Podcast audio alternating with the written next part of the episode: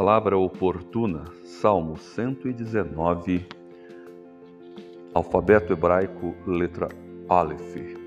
Este salmo é composto em um acróstico, uma poesia de declaração e amor à palavra de Deus. Por isso, seu título é Amor à Palavra de Deus.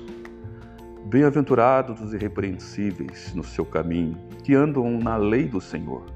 Bem-aventurados que guardam as suas prescrições e o buscam de todo o coração. Não praticam iniquidade e andam nos seus caminhos. Tu ordenaste os teus mandamentos para que os cumpramos à risca. Tomara sejam firmes os meus passos, para que eu observe os teus preceitos. Então não terei de que me envergonhar quando considerar em todos os teus mandamentos. Render-te-ei graças com integridade de coração, quando tiver aprendido os teus retos juízos. Cumprirei os teus decretos, não me desampare jamais. A palavra usada pelo salmista com respeito à palavra de Deus aqui é estatuto, é lei, é preceitos. Ah, certamente o Senhor usou o salmista para olhar para a sua palavra e fazer desse seu estudo, desse seu apego à palavra, uma declaração de amor de forma poética.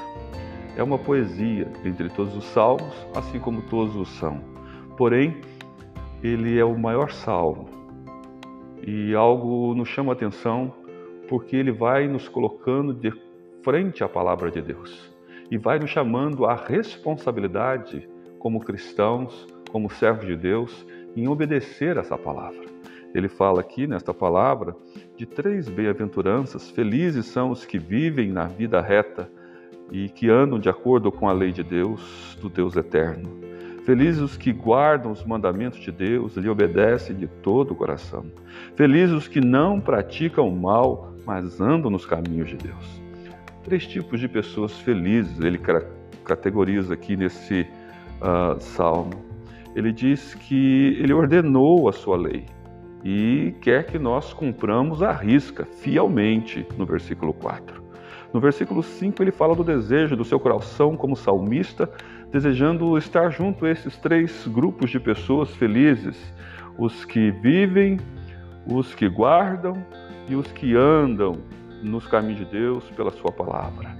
Sim, ele disse: Eu, uh, eu desejo obedecer às tuas ordens, quero cumpri-las com fidelidade. Esse é o desejo do seu coração, estar no meio desses que assim o fazem e experimentar das palavras de Deus as bênçãos dela oriundas. O versículo 6 diz: Se eu respeitar todos os mandamentos, eu não ficarei desiludido eu não tenho do que me envergonhar. No versículo, ele coloca claramente que uh, para aqueles que não seguem, para aqueles que não levam a sério a palavra de Deus, eles têm do que se envergonhar de certa forma. Nas entrelinhas é isso que ele está dizendo. Mas para aqueles que fielmente seguem, não têm do que se envergonhar. Eles confiam no Senhor da palavra, aquele que falou esta palavra. Portanto, uh, são os fiéis de Deus o versículo 7 diz: Render-te graças com integridade de coração. Ele quer levantar um culto no seu coração e com a sua integridade, ser uma pessoa integral na presença de Deus, ser intenso, ser realmente vívido para o Senhor. Assim, ele expressa o seu desejo, o seu coração, porque ele diz: quando tiver aprendido os teus decretos, os teus juízos, os teus mandamentos, os teus estatutos, os teus preceitos, sim, a tua lei, a tua palavra. É isso que ele deseja fazer no seu coração. Portanto, ele diz aqui num voto terminando: cumprirei os teus decretos. Vou cumprir a tua lei, vou cumprir a tua palavra, vou cumprir os teus preceitos, vou cumprir os teus estatutos. Sim, vou cumprir a tua palavra, ó Deus. Não me desampares, me ajude a cumpri-la me dê realmente forças para tanto. Nesse mundo de horror e de terror, nesse mundo de gente fraudulenta, que eu não seja uma fraude na tua presença. Que o Senhor de fato faça-me ser verdadeiro seguidor, seguidor da tua palavra, da palavra inerrante, da palavra fiel, da palavra que governa o universo, governa o mundo criado, do Senhor, o Todo-Poderoso.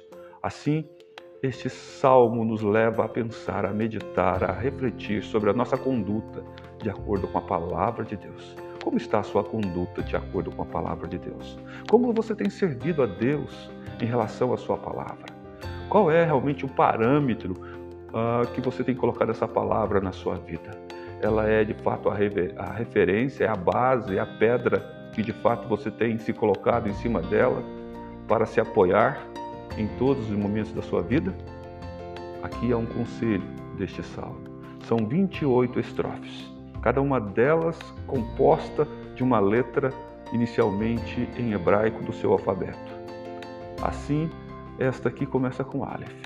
Então, o primeiro desejo do coração desse moço, desse salmista, é levar diante do Senhor os seus caminhos e fazer de fato que a palavra de Deus seja sua bússola. Que assim seja na sua vida também, meu irmão, meu querido. Que Deus lhe abençoe, para que a Bíblia, a palavra de Deus, continue a prosperar no seu coração e que o nome de Deus seja honrado em todos os seus caminhos. Assim, Louvado seja o Senhor da palavra, e a sua palavra é fiel e se cumprirá no seu tempo. Em nome de Jesus, a bênção dele sobre você. Amém.